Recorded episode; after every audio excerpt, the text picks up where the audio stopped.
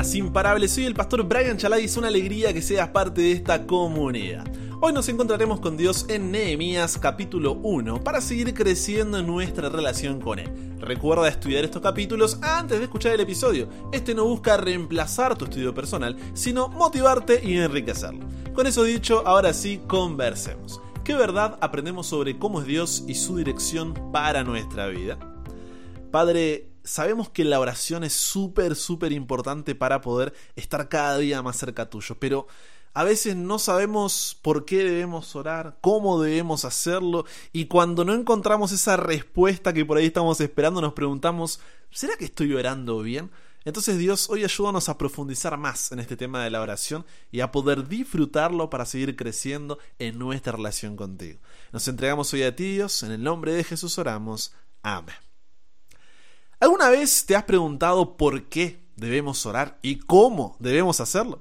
Seguramente todos hemos oído hablar sobre la oración, hemos orado, aunque sea una vez, pero ¿realmente entendemos su propósito y cómo deberíamos hacerla de manera efectiva? No hay crecimiento en nuestra relación con Dios sin oración. Quiero que te grabes eso. No hay crecimiento en nuestra relación con Dios sin oración. Así que veamos qué nos enseña la vida de Nehemías sobre esto. Para ponerte en contexto, la ciudad de Jerusalén había sido destruida. Los judíos que vivían allí fueron deportados a Babilonia, donde estuvieron exiliados durante 70 años, como Dios había profetizado que sucedería en Jeremías 29. Pero, luego de ese tiempo, comenzó el regreso a casa. ¿Por qué? Porque Dios cumple sus promesas. El relato bíblico nos cuenta que esto sucedió en tres grupos diferentes, con tres líderes diferentes y con tres objetivos diferentes. El primer grupo, liderado por Zorobabel en Esdras 1 al 6, tenía el objetivo de reconstruir el templo. El segundo grupo, liderado por Esdras en Esdras 7 al 10, tenía el objetivo de enseñar la palabra de Dios y restaurar la comunidad. Y el tercer grupo, liderado por Nehemías, tenía el objetivo de reconstruir los muros de la ciudad. Y es aquí donde entra este libro de Nehemías. Pero, ¿quién era este tal Nehemías? Mira, Nehemías era el copero del rey, por lo que es probable que ocupara el segundo puesto en importancia dentro del reino. El copero del rey, para que se entienda, ¿no?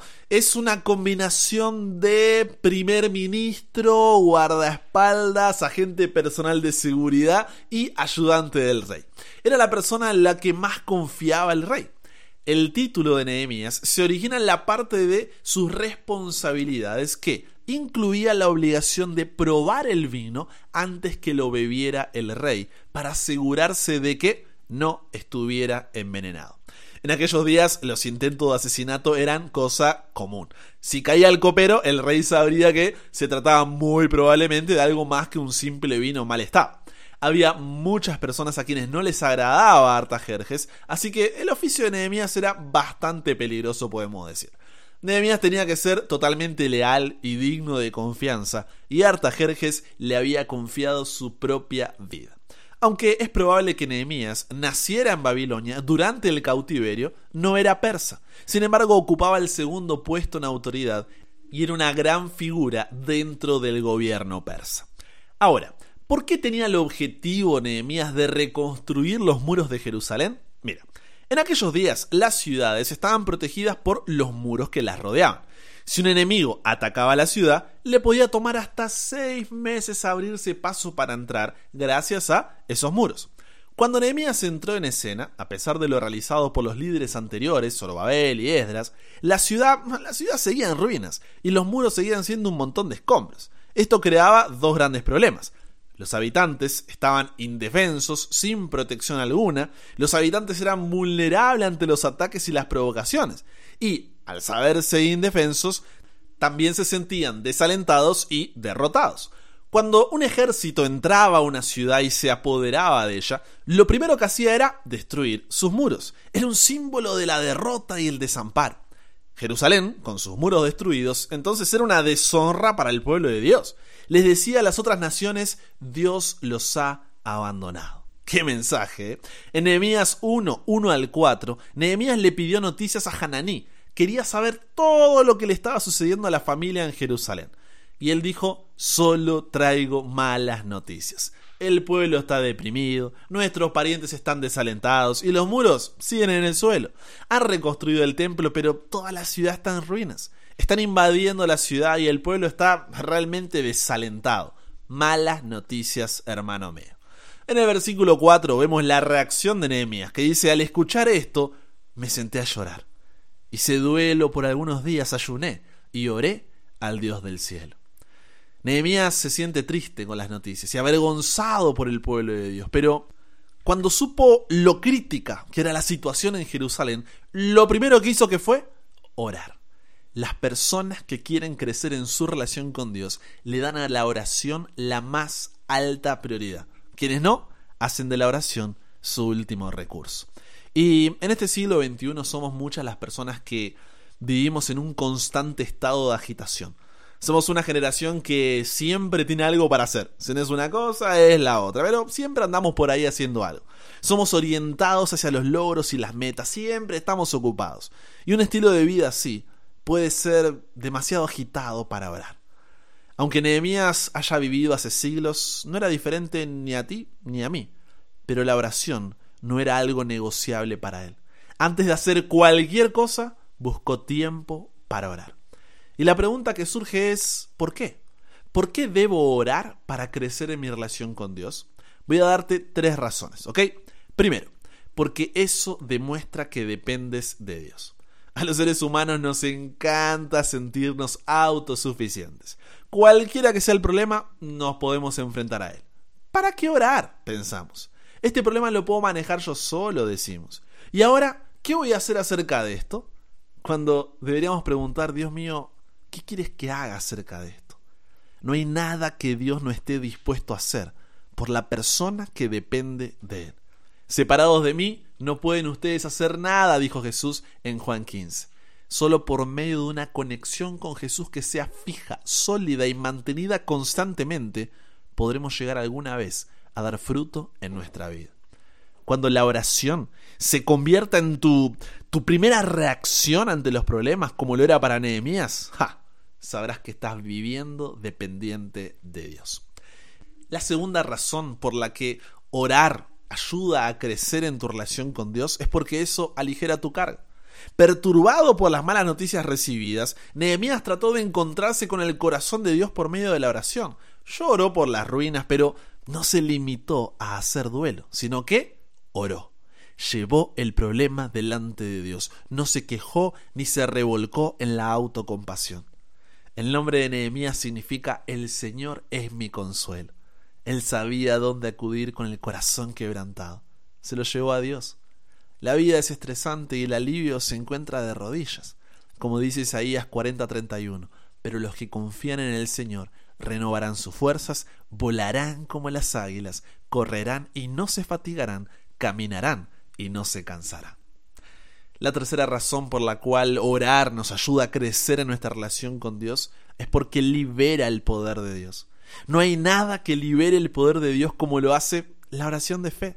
En Jeremías 33:3 Dios nos dice, clama a mí y te responderé, y te daré a conocer cosas grandes y ocultas que tú ni siquiera sabes.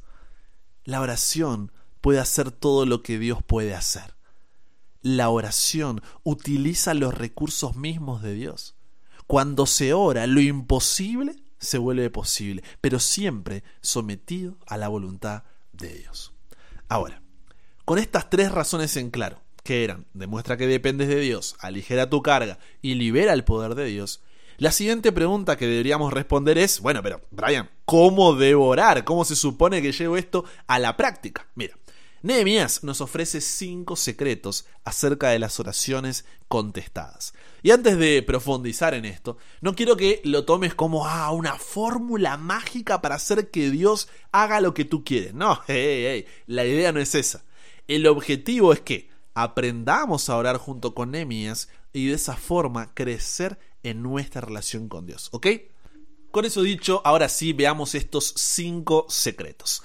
Primer secreto, Nehemías basaba su oración en el carácter de Dios. A Dios le encanta esto. ¿Sabes por qué? Porque Él anhela que nosotros lo conozcamos tal cual es y admitamos que dependemos de Él.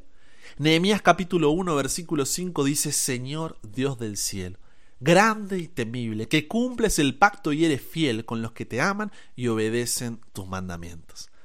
Hay tres cosas acerca de Dios que necesitamos reconocer como lo hizo Nehemías. Eres grande, la posición de Dios. Eres temible, el poder de Dios. Y cumples tus promesas, la fidelidad de Dios. Lo primero que hizo Nehemías en su oración fue reconocer quién es Dios. Porque cuando reconocemos la grandeza de Dios, lo alabamos. Nehemías dijo, Dios mío, sé que nuestra situación es un lío, pero me estoy recordando a mí mismo que tú eres quien lo tienes todo bajo tu control. Sé que los problemas que hay allí en Jerusalén son enormes, pero tú eres más grande que ellos. Tú eres más grande que este lío en el cual estamos metidos. Comenzó por poner la situación dentro de la perspectiva correcta.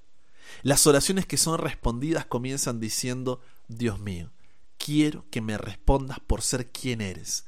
Tú nos has hecho todas estas promesas. Tú eres un Dios fiel, amoroso y lleno de misericordia. Algo que te puede ayudar a poner en práctica este punto es estudiar los nombres de Dios. Conócelos mejor y basa tu oración en su carácter. El segundo secreto es que Nehemías confesaba el pecado que había en su vida. Dios les había advertido a los judíos que el precio de la desobediencia iba a ser carito, elevado les costaría perder su hogar en la tierra prometida. Pero ellos mm, no quisieron escuchar. Muchas veces nos parece que Dios nos está dando reglas a seguir simplemente porque Él es Dios.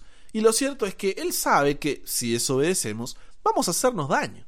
Al fin y al cabo, Él fue quien nos hizo. Así que desobedecerle es como no hacer caso del manual de instrucciones para nuestra vida. Por haber insistido en ir por su propio camino, los judíos perdieron todo cuanto tenían. La desobediencia les costó su ciudad, su templo y su libertad.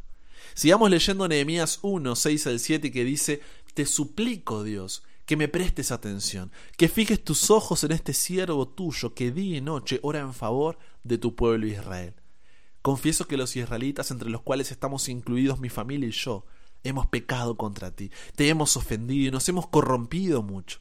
Hemos desobedecido los mandamientos, preceptos y decretos que tú mismo diste a tu siervo Moisés. Fíjate, Nehemías comenzó su oración como reconociendo quién es Dios. Dios mío, tú eres grande, eres temible, cumples tus promesas. Después admitió quién era él mismo. Se identificó con el pueblo judío al confesar hemos pecado. Los judíos no habían ido al cautiverio por culpa de Nehemías. Él ni siquiera había nacido cuando se produjeron aquellos pecados. Sin embargo, se incluyó a sí mismo dentro del pecado de su nación. Lo que dijo fue, yo soy parte del problema. Hay una confesión personal y una confesión colectiva. No buscó excusas, no buscó justificaciones. El tercer secreto es que Nehemías recordaba las promesas de Dios. Mira lo que dice Nehemías capítulo 1 versículos 8 al 9. Recuerda, te suplico, lo que le dijiste a tu siervo Moisés, Dios. Si ustedes pecan, yo los dispersaré entre las naciones, pero si vuelven a mí y obedecen y ponen en práctica mis mandamientos, aunque hayan sido llevados al lugar más apartado del mundo, los recogeré y los haré volver al lugar donde he decidido habitar. Nehemías le dijo a Dios, quiero que recuerdes lo que le dijiste a tu siervo Moisés. ¿Te puedes imaginar que alguien le diga a Dios que recuerde algo? Le recuerda a Dios lo que había dicho en el pasado. Sí, es cierto que hablaste de que perderíamos la tierra por nuestra desobediencia, pero también prometiste que si nos arrepentíamos nos la devolverías. A lo largo de toda la Biblia encontramos gente que le recuerda lo que él ha dicho que quiere hacer. Lo hizo David, lo hizo Abraham, lo hizo Moisés, lo hicieron todos los profetas. Dios mío, te quiero recordar una de tus promesas, comenzaban. Y entonces se la repetían. Ahora, ¿necesita Dios que le recordemos las cosas? ¿Acaso se olvida de lo que ha prometido? No. Entonces, ¿por qué lo hacemos? Presta atención. Lo hacemos porque nos ayuda a nosotros a recordar lo que Dios ha prometido. No hay nada que agrade más a Dios que el hecho de que nosotros le recordemos una de sus promesas, no porque le hagamos un favor a Él, sino porque nos hacemos un favor a nosotros. Cuando lo hacemos, Él sabe que nosotros también estamos conscientes de esa promesa. En la oración le tomamos la palabra a Dios, le decimos, tú habías dicho eso y eso nos ayuda a tener seguridad. La oración consiste en pedirle a Dios que cumpla lo que ha prometido. Cuando oramos, le estamos pidiendo a Dios que haga lo que prometió y lo que quiere hacer. Nehemías dice, Dios mío, estoy fundamentando mi oración en lo que tú eres, admito lo que yo soy y después te recuerdo lo que tú ya has dicho. Dios tiene más deseos de bendecirte que tú de recibir sus bendiciones, pero tienes que recordar las promesas de Dios. Nehemías pudo recordar esas promesas ¿por qué? Porque las conocía. Había estudiado la palabra de Dios, conocía su carácter, había escondido en su corazón las promesas divinas. ¿Cuándo fue la última vez que te aprendiste de memoria una de las promesas que contiene la Biblia? Y no digo de repetir siempre la misma una y otra vez, ¿eh? Y ojo, recordar no es lo mismo que reclamar. Atención, muchos van a Dios diciendo, no, tienes que reclamar tus promesas. Como exigiendo cosas, y no es así. Recuerda, las promesas están allí y se las repites a Dios porque te ayudan a seguir dependiendo de Él, no para forzar su mano. El cuarto secreto es que Nehemías era específico. Para obtener respuestas concretas a nuestra oración, tenemos que hacer también peticiones concretas. De no ser así, ¿cómo vamos a saber que Dios nos ha respondido? Nehemías capítulo 1, versículos 10 al 11 dice, Ellos son tus siervos y tu pueblo, al cual redimiste con gran despliegue de fuerza y poder. Señor, te suplico que escuches nuestra oración, pues somos tus siervos y nos complacemos en honrar tu nombre. Y te pido que a este siervo tuyo le concedas tener éxito y ganarse el favor del rey. Nehemías estaba dispuesto a ir a Jerusalén.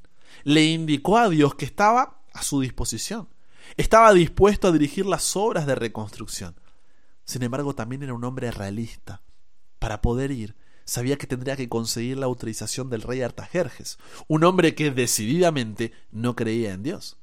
El rey tenía poder sobre la vida y la muerte de todos allí en su reino.